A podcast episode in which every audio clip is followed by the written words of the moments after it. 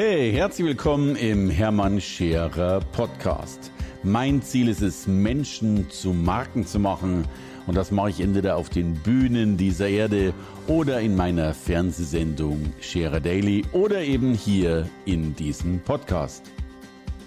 Hey, ihr Lieben, ja, Teil drei des Podcasts äh, mit einer außergewöhnlichen Frau, mit der ich auch noch verheiratet bin, sprich Kerstin Scherer. Sie ist eine Frau, die hellsichtig, hellfühlig ist, die Visionen hat, die Seelen lesen kann. Darüber haben wir schon viel gesprochen und ich habe ihr zwei Fragen mitgegeben für diesen dritten Teil. Die eine Frage ist tatsächlich, äh, was erwartet uns nach dem Tod? Und dann will ich auch noch ein bisschen äh, von ihr wissen, sie ist ein ganz, ganz wichtiger Wegweiser für unser Unternehmen äh, gewesen und geworden und ist es logischerweise immer noch, ähm, denn sie gibt uns sehr häufig die Richtung vor und äh, jetzt kann ich einerseits sagen, ich war natürlich auch schon erfolgreich, bevor ich meine Frau kennengelernt habe. Aber durch sie sind natürlich nochmal ganz, ganz viele Dinge entstanden, Richtungen aufgezeigt worden, die ich so nicht sah. Und so hat sich unser, mein Geschäft nochmal extrem verstärkt, gerade durch sie und durch ihren Rat. Auch das will ich von ihr erfahren, wie das geht. Aber ich dachte, wir fangen gleich mit dem schwierigen Thema an. Denn es gibt ja eins ihrer ganz, ganz sensationellen Veranstaltungen und Seminare. Das ist das Awakening, das Erwachen, so wie ich das übersetze. Und äh, als Seminarveranstalter und als Seminarbesucher, der, ich habe ja weltweit Seminare besucht, darf ich, muss ich und will ich sagen, dass ich so etwas wie Kerstins Seminare noch nie erlebt habe. Ich war mindestens schon 20 Mal Teilnehmer bei ihr. Und äh, wenn Gott will, ich werde ich auch noch 20 Mal bei ihr sein. Äh, und da lernen wir so viel, lösen Blockaden, sie macht Dinge, die, die unfassbar sind. Ich fange gar nicht darüber an, dass sie auch noch mit bloßen Händen operieren kann. Aber unter anderem äh, kommen wir manchmal auch dem Tod sehr nahe. Und ich glaube, oder ich weiß, dass Kerstin auch schon gesehen hat, was stattfindet, wenn nichts mehr stattfindet. Und darum sage ich erstmal immer noch schönen guten Morgen, Kerstin. Danke für diesen dritten Teil. Wunderschönen guten Morgen. Ein bisschen schmunzeln muss ich schon, Hermann, bei den kleinen Fragen, die du dir heute Morgen stellst.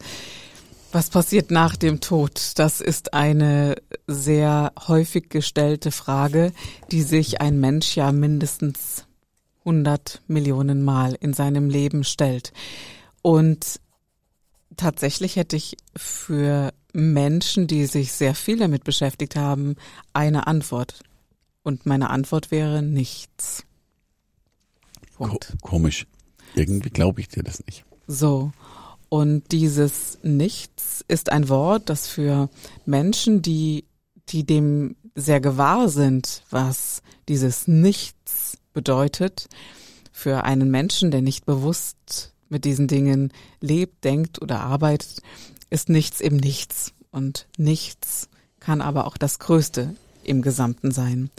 Aber was bedeutet das? Ich glaube, dass wir Menschen vergessen haben, dass wir eine Seele sind und dass wir vergessen haben, dass diese Seele etwas ist, was niemals stirbt, was niemals endet und in etwas hineinmündet, was wir Bewusstsein nennen. Und dieses Bewusstsein geht durch unsere Herzensebene. Das ist auch gar nicht anders zu benennen. Deshalb ist es auch so, ich weiß nicht, wie viele Menschen ich in den Tod begleitet habe, aber das ist auch auf diesem Weg zum Sterben und in den Tod hinein.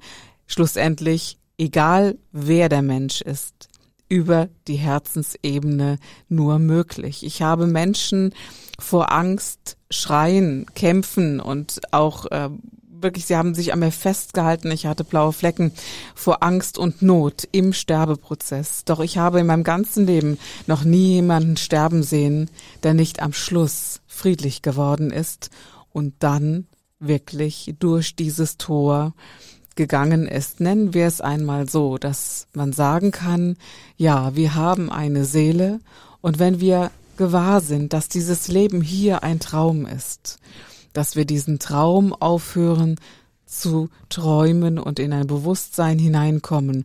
So haben wir einen gesunden Übergang in den Tod.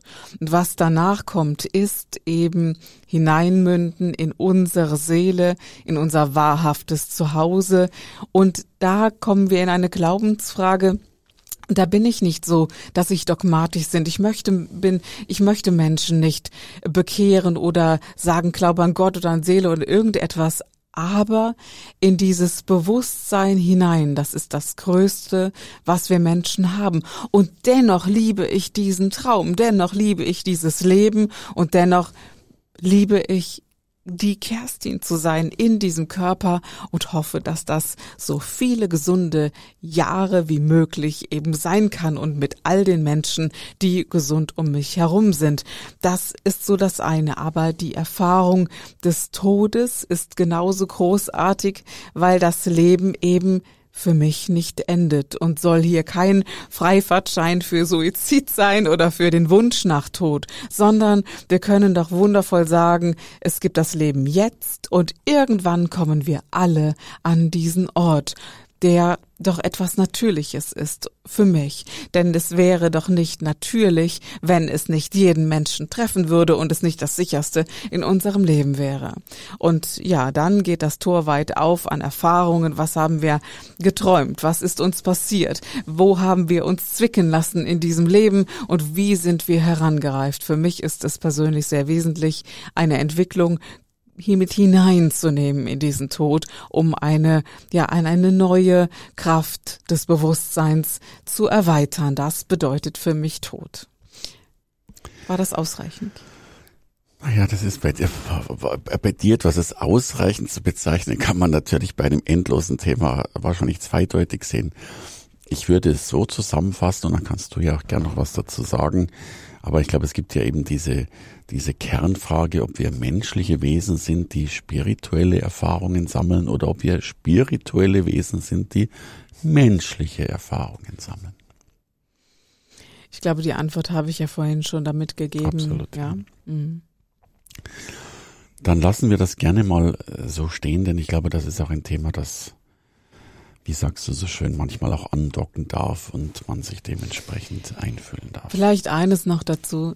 Jeder Mensch hat eine Angst vor irgendetwas. Und ich glaube, dass jede Angst auf der Urangst vor dem Tod ja basiert. Ich glaube, dass diese Angst vor dem Tod in jedem Menschen Präsenz hat, auch in mir, auch in dir, in jedem Menschen.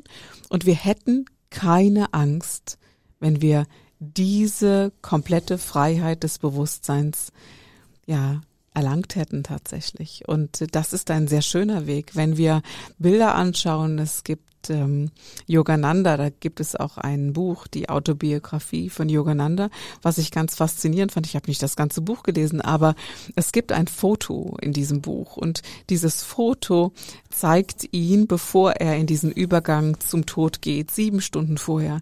Du ganz ehrlich, wenn ich so glücklich in dieser Bewusstheit bin und in diesen Übergang gehen kann, das ist mein größtes Ziel, diese Angst, Freiheit und das Bewusste zu erreichen, was dann am Ende des Tages ja den Nebel lichtet und Tod bedeutet.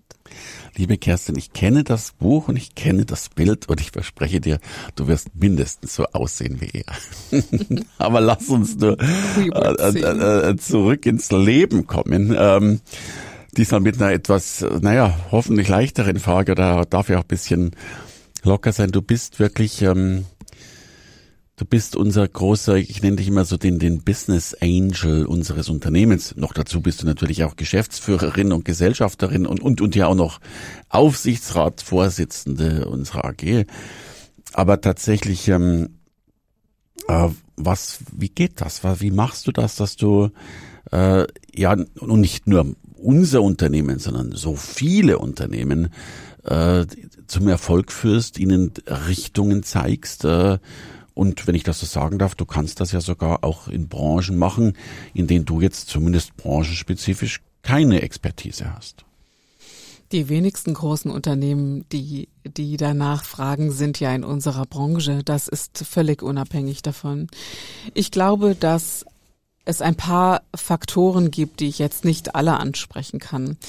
Aber eine Unternehmensberatung basiert bei mir auf drei Hauptsäulen. Zum einen die des Geschäftsführers. Jeder Mensch, der einen Vertrag zum Geschäftsführer unterschreibt, ist der Geist, der in dieses Unternehmen einzieht. Und dieser Geist, der dort einzieht, dieser Person ist sehr, sehr wesentlich. Wer ist das? Wie ist diese Person? Und genau dem leistet auch ein Unternehmen Folge. Sind das zwei Personen, wie zum Beispiel bei uns, sind das zwei Geister, die einziehen in ein Unternehmen. Jetzt könnte man sagen, das macht es nicht leichter, äh, stimmt aber so nicht immer, manchmal schon. Und es ist völlig unerheblich, wer das unterzeichnet hat, hat unterzeichnet. Und somit heißt das, das ist für mich das Unternehmen, die sich über diese Persönlichkeiten definiert. Dann interessiert mich natürlich, was sind das für Persönlichkeiten und leisten die sich selbst Folge? Wer ganz in seiner Kraft, seinen Werten ist und es gibt eben da auch nochmal zwei unterschiedliche Typen. Der eine ist der emotional wertetreue Strategietyp und der andere ist der, ja, der machtgebende und im gesunden Sinne, bitte, man äh, darf das nicht negieren, und der reine denkende Stratege. Die sind, lassen diese Emotionen außen vor. Aber man ist eben ein Typ Mensch, entweder so oder so. Wir können die Menschen nicht ändern, sondern es geht da eben darum, und das ist bei uns ja sehr deutlich, ich bin eben dieser emotional wertetreue Strategietyp und dann geht es sehr darum, welche Werte äh, sind in dem, werden in diesem Unternehmen gelebt und sind sie komplett kompatibel mit meinen und du bist eben wirklich der, der kraftvolle, mächtige Strategietyp, der sagt, hey, straight nach vorne und lass uns Entscheidungen treffen, am besten ganz, ganz schnell und lass bitte die Emotionen außen vor. Und alles beide ist eben gleichwertig und man kann weder sagen, dass der eine erfolgreicher oder der andere minder erfolgreicher ist. Das ist nur eine reine Typsache. Und das emotionsfrei wahrzunehmen, wer wer was ist und wer wer ist und welche Strategien sinnig sind, das ist die eine Personensäule. Dann behaupte ich, dass gesellschaftlich natürlich viel dazukommt. Wir haben die letzten Jahrzehnte sehr deutlich, gerade seit den 60ern, damit verbracht, diese werteorientierte gesellschaftliche Ebene außen vor zu lassen. Nun sind wir durch die Covid-Situation, durch ja auch wirklich große Naturkatastrophen in Deutschland dazu genötigt worden, die Gesellschaft neu zu betrachten. Wie ist die Politik? Welchen Einfluss hat sie? Man hat das durchaus immer mal wieder im gesellschaftlichen Kollektiv mit angenommen und dennoch war es so, dass ganz viel ausgeschlossen wurde und die Unternehmen gesagt haben, oh, ich mache mein Ding. Das lief auch eigentlich ganz gut. Doch das ist jetzt vorbei.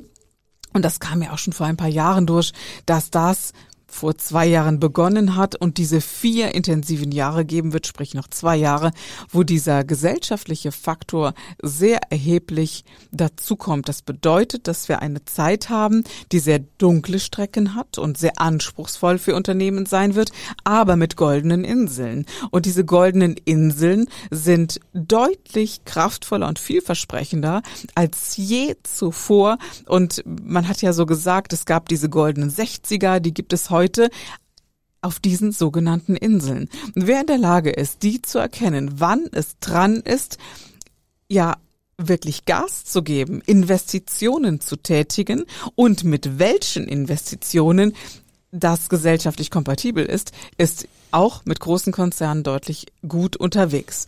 Ja, und, und wenn ich das kurz sagen darf, und das ist ja etwas, was du tust, dass du viele, viele Unternehmen oder auch Menschen genau zu diesen goldenen Inseln führst. Ja, genau. Diese Antworten, wann ist wann, wie, wo was dran. Und das dritte ist dann eben das Unternehmen an sich zu betrachten.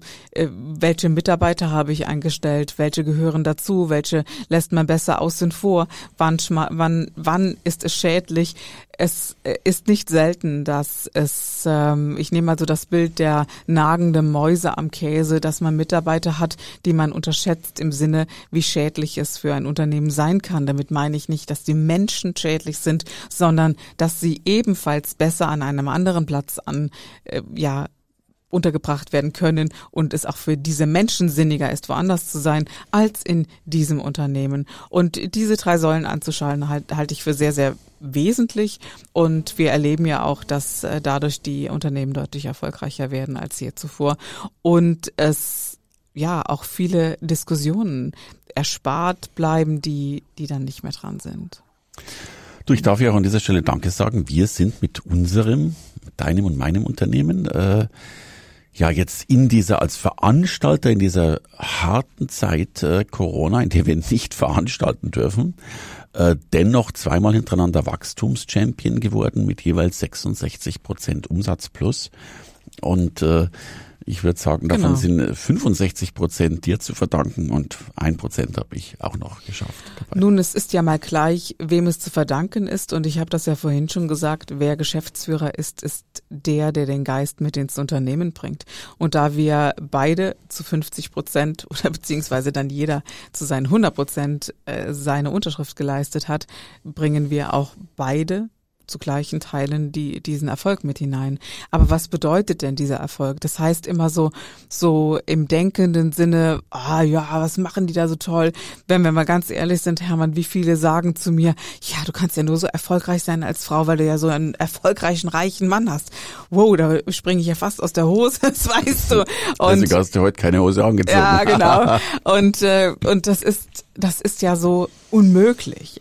Ähm, der Erfolg unseres Unternehmens heißt, wir tun genau das, was dran ist, auch wenn es weh tut. Erinnere dich daran, als ich gesagt habe, wir brauchen eine, wir brauchen eine große Veranstaltungshalle, die auch zeitgleich ein Fernsehstudio ist. Und äh, Ach, erinnere dich an die Kosten. Hey, du hast gesagt, I'm killing you, Kerstin. Gar keine Frage. Aber es war einfach dran. Hätten wir das nicht, wären wir jetzt nicht. ja, ja muss ich dir leider recht geben. Und ich hätte es nicht getan. Ja. ja, aus rein verständlichen, denkenden Dingen. Aber zu sagen, was ist dran und was ist eine goldene Insel? Und es war ganz klar, dass sich diese Dinge hier so aufgetan haben für die Zukunft. Ja, und somit sind das Entscheidungen, die ebenso getroffen werden. Also ein dickes Dankeschön an dich, Kerstin. Äh, wer seine goldene Insel äh, finden will, es gibt zwei wunderbare Möglichkeiten, diese bezaubernde Frau näher kennenzulernen. Einfach unter info at kerstinscherer.com und natürlich noch viel besser unter ihrem Awakening, in meinen Augen das sensationellste Seminarveranstaltung, Event, das man sich äh, nur vorstellen kann. Link dazu ist in den Show Notes. Äh, klickt da drauf. Ähm, It's a life-changing äh, Event. Dazu sage ich ein dickes Dankeschön, Kerstin. Und ich spoilere, denn es wird noch eine Folge Nummer vier geben. Und da werde ich Kerstin die zwei härtesten Fragen stellen, die ich stellen kann. Bitte schaltet euch in die Folge Nummer vier nur dann rein, wenn ihr wirklich offen seid für harte Fragen und ganz besondere Antworten, auf die ich jetzt schon neugierig bin. Danke zum Reinhören. Danke, Kerstin. Hey, danke fürs Reinhören in den Hermann Scherer Podcast. Mehr Infos gibt es für dich unter www.hermannscherer.com slash bonus. Und ich sage erstmal Danke fürs Zuhören.